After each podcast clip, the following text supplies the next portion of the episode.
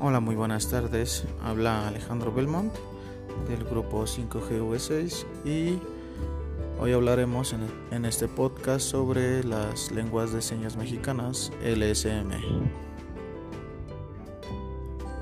La lengua de señas mexicanas LSM se utiliza para las personas que cuentan con la dificultad o discapacidad auditiva para comunicarse con los demás dificulta su desarrollo educativo, profesional y humano, por consecuencia se ven limitadas sus oportunidades de inclusión.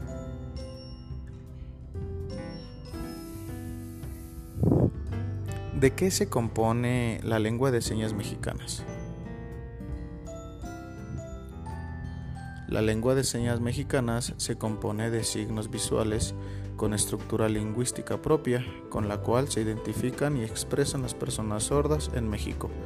Para la gran mayoría de quienes han nacido sordos o han quedado sordos desde la infancia o la juventud, esta es la lengua en que articulan sus pensamientos y emociones, la que permite satisfacer sus necesidades comunicativas, así como desarrollar sus capacidades cognitivas al máximo mientras interactúan con el mundo que los rodea. ¿Qué género es la LSM?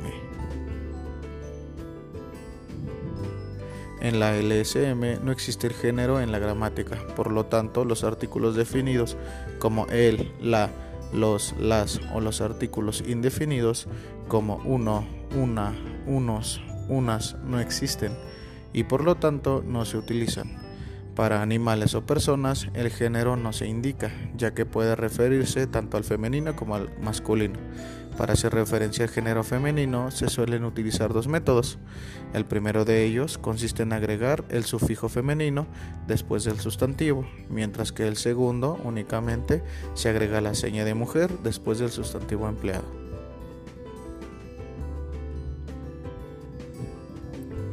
Situación de la LSM como lengua. En 2003, la lengua de señas mexicana se declaró oficialmente una lengua nacional junto con las lenguas indígenas y el español, que se utiliza en el Sistema Nacional de Educación para Sordos. Antes de eso, la principal filosofía educativa en el país se centró en el oralismo, que es voz y lectura de labios, y con pocas escuelas en las que las clases fue centralizadas en LSM. Se cerrará el podcast con un dato interesante. Es el idioma más utilizado de 87.000 a 100.000 señantes por lo que es más grande que muchas familias enteras de lenguas indígenas en el país.